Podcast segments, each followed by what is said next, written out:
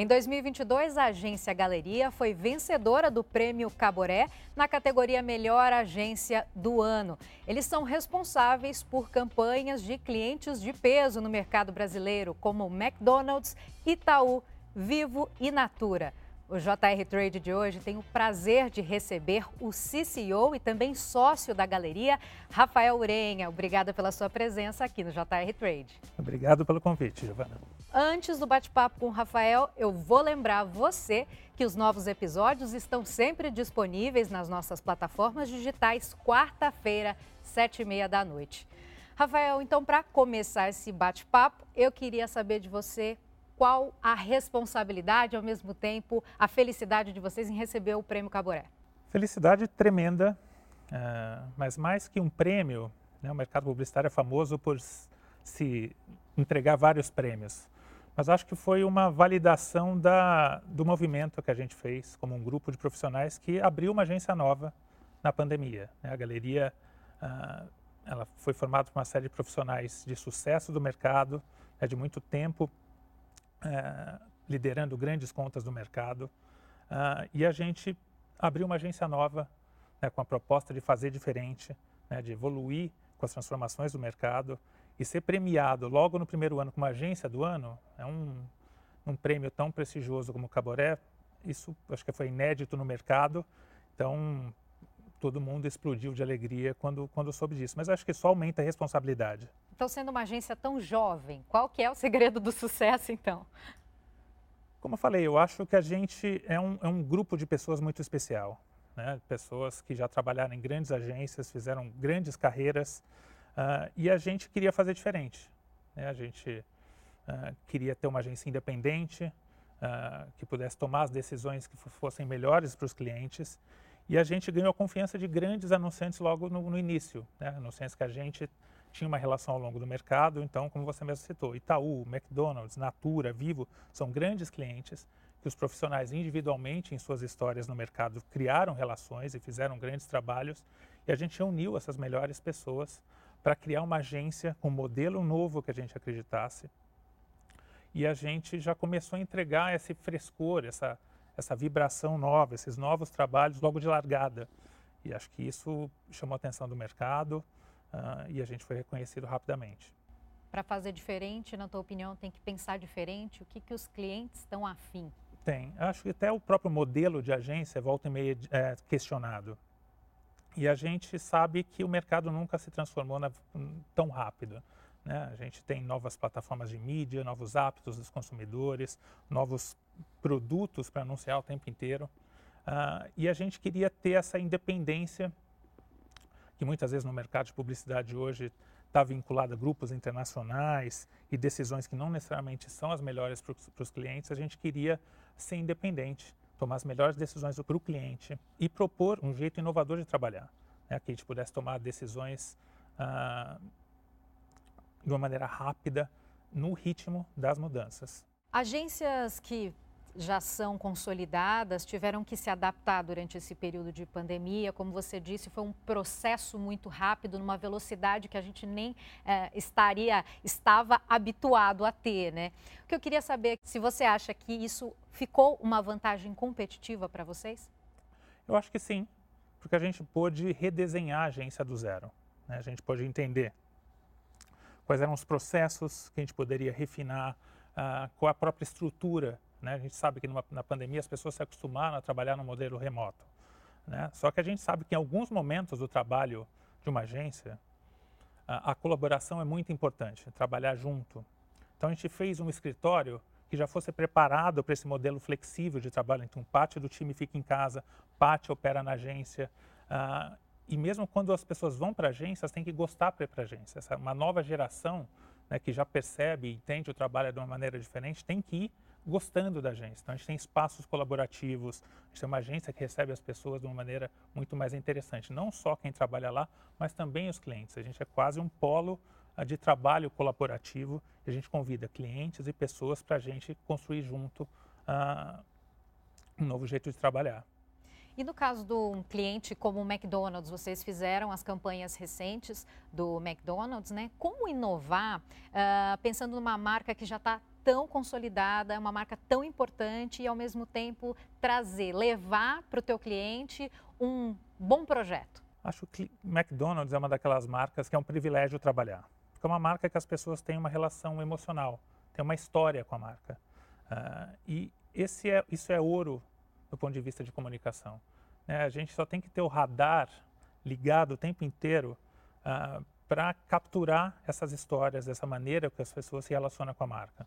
Então, nesse sentido, a gente está sempre renovando né, a, a, o tipo de trabalho que a gente faz para uma marca como essa. A McDonald's é, é eu costumo falar para o time criativo que é uma oportunidade gigante uh, e uma responsabilidade, porque as pessoas esperam, trabalham num nível muito alto já. Isso é uma coisa excelente, elas querem ser surpreendidas, elas querem ter uma conversa nova da marca. E mais que isso, elas querem consumir a publicidade de uma marca como o McDonald's. Esse, esse é um grande luxo. Enquanto a maioria das pessoas quer evitar a publicidade, a marca, muita marca vai lá cutucar e as pessoas não querem ser interrompidas, Uh, McDonald's é uma daquelas marcas que as pessoas querem ouvir o que a marca fala, querem interagir com a marca, conhecem os produtos de cor, Uh, isso, do ponto de vista criativo de comunicação, é uma vantagem enorme. Então, a gente está sempre feliz de fazer a próxima campanha para o McDonald's. E tem trabalho novo também em relação à margarina Doriana. Tem. Qual é a expectativa de vocês para esse novo trabalho? Doriana foi uma marca que chegou na galeria logo no começo, com a agência recém-fundada. Uh, e é uma marca, de novo, clássica. A gente adora as pessoas, todo mundo tem uma né, lembrança da, da, publicidade Doriana, tem memórias de, da marca em casa. Uh, e a gente começou fazendo um trabalho mais tradicional de campanha nos meios tradicionais, filmes. Uh, e esse trabalho evoluiu de uma maneira tão bacana que agora a gente incorporou toda a comunicação da marca, uh, inclusive no digital e redes sociais. Isso permite que a gente basicamente estenda a conversa para o consumidor o tempo inteiro. A gente não depende só de pequenos momentos no ano, a gente está sempre com o radar ligado, o que está se falando a respeito da marca, o que está se falando uh, né, na sociedade que a, a, marca pode interagir. Um dos exemplos é o BBB, em que a marca está lá presente uh, e a gente está lá num war room conversando com o público, entendendo o quanto a marca gera de conversa dentro do programa. Isso só, só a partir desse momento a gente consegue fazer com a marca Doriana. E a agência já tem uma identidade de trabalho muito forte, que é mesclar dados, tecnologia com a criatividade. Você acha que esse tipo de fórmula, ela é flexível a partir do momento que vocês uh, perceberem que a fórmula vai se esgotando ou isso vai ser mesmo um DNA da, da marca de vocês? Eu acho que vai ser um DNA, porque são premissas muito, como você falou, flexíveis. E mais que isso, com um potencial gigante. Uh, criatividade é uma premissa básica do nosso negócio. A gente tem que sempre renovar o discurso, o formato, sempre surpreender as pessoas, sempre encantar. A gente usa a criatividade para isso, né, para chegar em soluções novas de negócios para os clientes. E a partir do momento em que a, gente, que a tecnologia evolui, a gente tem novos meios para se comunicar com, essa, né, com, com o público, as pessoas consomem novos meios de comunicação, novos hábitos, e a tecnologia permite que a gente saiba mais sobre esse consumidor também. E no final, as pessoas são a fonte da nossa inspiração para criar qualquer tipo de campanha, qualquer tipo de comunicação. Então, essa mistura de dados, ou seja, cada vez mais saber sobre hábitos de consumo, consumo de mídia, sobre o consumidor, sobre as marcas, abre novas portas de soluções. Uh, tecnologia é uma ferramenta incrível seja na hora de produzir uma campanha, seja na hora de entender que jeito que a gente vai fazer essa campanha chegar nas pessoas da melhor maneira, coletar dados, ter respostas para o negócio. Hoje em dia as pessoas respondem imediatamente a uma campanha. Né? A campanha chega no celular das pessoas, elas imediatamente podem apertar um botão e comprar aquele produto. Então a tecnologia vai abrindo possibilidades para a gente. E o papel da criatividade é conectar isso, o que eu sei, o que eu aprendo sobre as marcas e as pessoas, uh, usar a tecnologia para criar novas soluções. Acho que essa é a, é a criatividade atual do nosso mercado. Uma boa base de dados acaba dando mesmo toda a necessidade que uma marca tem de saber o que o cliente, o consumidor final quer, do que de repente uma pesquisa de mercado, na tua opinião? Acho que dados nunca, nunca é demais, mas é o fator humano, como a gente faz análise desses dados, o quanto a gente conhece o, o negócio do cliente, uh, que acaba resultando na solução que a gente vai trazer. Então, isso é fundamental. Tem muito um papel de intuição, tem muito papel de conhecer a marca, conhecer o perfil do consumidor da marca. Uh, os dados vão sempre alimentando a gente, ajudam a gente a ficar atualizado em tudo o que está acontecendo, quais são as mudanças. Mas uh, é sobre o DNA da agência, o DNA das pessoas, de como resolver aquilo, de como equalizar esses dados para chegar numa solução única. Senão, o dado sozinho não cria campanha, não cria, não encanta ninguém. É sobre usar da melhor maneira esses dados. Né? O dado é um commodity, a análise do dado é a, é a magia do que a gente faz. Rafael, você acha que o, uso dos cookies de terceiros no Google uh, dá um certo temor assim no mercado publicitário? É algo uh, difícil agora para vocês? Pode impactar no setor? Acho que é uma, o Google é um player super importante. Uhum. Né? De novo, o, toda comunicação ela chega uh, antes, provavelmente, no celular das pessoas, antes de qualquer outro meio de comunicação que a gente estava acostumado até alguns anos atrás. Uh, então, qualquer mudança de como esses como o trabalho que a gente faz como criativos e publicitários chega nas pessoas, isso impacta a nossa profissão. Mas, é, para mim, é mais uma transformação do mercado, mais uma mudança que a gente tem que usar a criatividade para fazer a diferença. Então, eu acho que é uma mudança, é uma pequena mudança de regra, mas a gente tem as regras mudando do jogo o tempo inteiro. A beleza da criatividade, né, de chegar numa campanha que faça sentido, que encante, é sobre criar novos jeitos de chegar no consumidor, novos jeitos de informar. Uh, acho que esse, uh, esse é o segredo. Uh, eu não acho que é uma mudança no Google vai fazer tanta diferença assim. Aproveitando o seu gancho aí, falando da diferença, da maneira de informar, de comunicação, né? Os influencers, qual o papel deles, na tua opinião? Hoje, de novo, as, as pessoas nunca, a mudança nunca foi tão rápida, né, de comportamento, de consumo de meios. Né? Se hoje, se no passado as pessoas prestavam atenção apenas no, uh, né, no jornalista que estava na TV, em horário nobre, para formar opinião, hoje é completamente diferente. O mundo vive de pequenas comunidades uh, e várias pessoas têm uma influência enorme na tomada de decisão, de comportamento. Então, essa realidade que a gente vive hoje é muito bacana, né? o que é empoderar com pequenas comunidades e várias pessoas. E hoje, essas influenciadoras têm um poder na, na, gigante né, na tomada de decisão dos consumidores, sobre como eles vão se vestir, sobre o que eles vão comprar, sobre o que eles pensam sobre os principais assuntos da sociedade. Uh, então, é mais que natural a gente trazer para o mix né, de influência publicitária é, o, essa figura. Elas têm que compor um mix de comunicação, assim como antes a gente chamava um astro de novela, um artista famoso.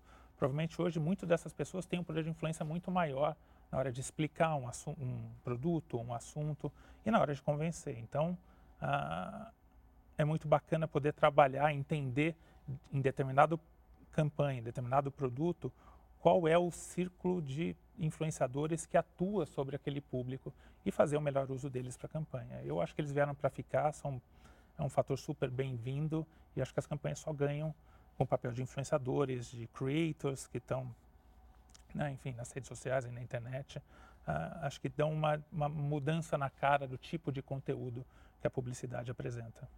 Então, na tua opinião, eles impactam já na, na publicidade, na maneira de se comunicar. Agora, em relação às novas tecnologias, né? Metaverso, 5G, internet das coisas, o quanto isso também impacta no trabalho de vocês e o quanto vai impactar? Como eu te falei, tem uma premissa muito simples. O, o, acho que a raiz está em observar as pessoas, né? o comportamento das pessoas, e isso dita a relação que elas têm com as marcas e com os produtos. E o papel das novas tecnologias é esse melhorar a vida das pessoas, mudar ela, a, o, o, dia a dia de alguma maneira, de preferência para melhor. Então, se as pessoas as, adotam, assim como adotaram há 20, 30 anos atrás a internet, isso muda a vida das pessoas, talvez o metaverso tenha esse papel. Ainda estamos esperando para ver. Mas abre novas possibilidades né, de interagir com uma marca num ambiente digital, de uma maneira que a gente não estava acostumado até então. A internet das coisas é a tecnologia facilitando a nossa vida, inclusive aproximando a gente de uma série de produtos ou serviços. Então, a publicidade, no papel de comunicar, tem que entender como essas novas tecnologias funcionam, tem inclusive o papel de ajudar a explicar essas novas tecnologias na vida das pessoas e, e usar isso como ponte entre marcas e produtos para as pessoas em comunicação. Então, eu, eu, especialmente do ponto de vista criativo, acho que toda mudança é bem-vinda. São novos caminhos criativos, novos jeitos de comunicar. E acho que daí ajuda a surpreender todo mundo, ajuda a a publicidade cada vez menos ter aquele papel de quem vai lá e incomoda ou interrompe, e sim um papel de quem ajuda, de quem de um, um conteúdo que as pessoas querem consumir. E acho que até as novas tecnologias vêm a serviço disso. Rafael, conta um pouco da sua trajetória para a gente. São mais de 20 anos de experiência, né? Mas você fala mais de 20 anos, eu começo a fazer conta aqui, já acho que eu sou... Estou velho na profissão, mas vamos lá, acho que eu comecei... São quase 30 daqui a pouco, mais de 25 anos. Uh, eu tenho uma carreira é, diferente da maioria dos publicitários, porque eu fiz uma carreira muito tempo numa única agência, uh, que foi a DPZ, uma das agências clássicas da publicidade brasileira, e eu, eu, trabalhei na DPZ, tive o privilégio de trabalhar muito próximo dos fundadores, uh, né, o Petit, o Zaragoza, o Roberto Doilib, que são figuras icônicas do mercado. Então, a, o meu crescimento como profissional né, de diretor de arte, de formação, que eu sou até líder de equipes criativas, até liderança do time criativo da agência que aconteceu na DPZ, me gabaritou a querer alçar voos maiores, né, e querer fazer uma agência da maneira como eu acreditava. E essa é a história da galeria, né, junto com os meus sócios, uh, de fazer uma agência para os novos tempos, para os novos desafios dos clientes que a gente tem hoje em dia, né, com pautado pela criatividade, mas com radar muito ligado em tecnologia e, e o quanto a tecnologia muda a nossa vida, o nosso comportamento, a nossa relação com as marcas. Uh, nesses, um, um, pouco da, de como você perguntou da minha história. Uh, na minha história profissional, trabalhei com grandes marcas, muito tempo com Itaú, com McDonald's, com Vivo. Uh, fiz algumas campanhas icônicas que duraram anos. Uma delas é a campanha Leia para uma Criança, do Itaú, aquela campanha de distribuição de livros, né, que valorizava a leitura infantil. Uh, fiz campanha de carro uh, para a Renault, uma campanha famosa do, que trouxe os personagens da Caverna do Dragão de volta. Uh, e, enfim, eu tenho uma ligação muito grande com o McDonald's também, ah, especialmente a campanha que eu cheguei a falar para você o quanto o McDonald's é uma marca que as pessoas têm conexão emocional. E baseado nisso, a gente criou a campanha que fez as pessoas chamarem o McDonald's pelo apelido que elas gostavam de dar para a marca e a maioria dá o apelido de Mac. Isso mudou a relação do Mac com as pessoas, né? o jeito de falar, atra trouxe, atraiu um público uh, jovem uh, para a marca e, e, a gente vem construindo uma história incrível uh, para essa como uma das maiores marcas globais. Essas são algumas das, das grandes campanhas. Eu fiz grandes campanhas, campanha de perfumaria para a Natura, campanha de Vivo, que falava das famílias, a maneira como as famílias adotavam os novos hábitos de, né, com, com celular e o quanto o celular mudava a vida delas.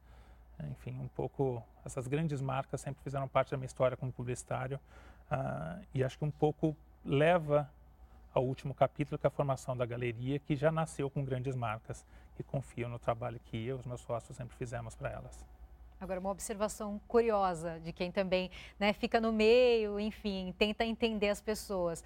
Ah, quando você fala desse termo que você usou de MEC, né, é, muitas vezes nas redes sociais a gente vê que até hoje as pessoas se identificam com isso, porque tem algumas marcas que querem ensinar a forma correta de falar. Né? Ah, eu, ah, o nome da empresa é tal. E de alguma forma os internautas falam, poxa, mas até o MEC já internalizou que a gente chama de MEC acho que você conseguiu o resultado que você queria? É, na verdade, aquilo que a gente falou sobre o uso de dados e observar o consumidor, isso já era uma verdade. Né? As pessoas, eu vou no Mac. Ah, e por que não a marca? Eu acho que a gente está no momento em que as marcas estão muito mais ah, num lugar horizontal com as pessoas. Né? As pessoas conversam com as marcas em redes sociais, não é aquela coisa, ah, uma marca está lá em cima, ah, faz comercial na TV, está longe. Não, as pessoas hoje em dia ou quando gostam, quando não gostam de alguma coisa, vão lá na hora nas redes sociais comentar e conversar diretamente com a marca. Isso quase que humaniza elas. Então faz sentido uh, essa não existir mais essa cerimônia.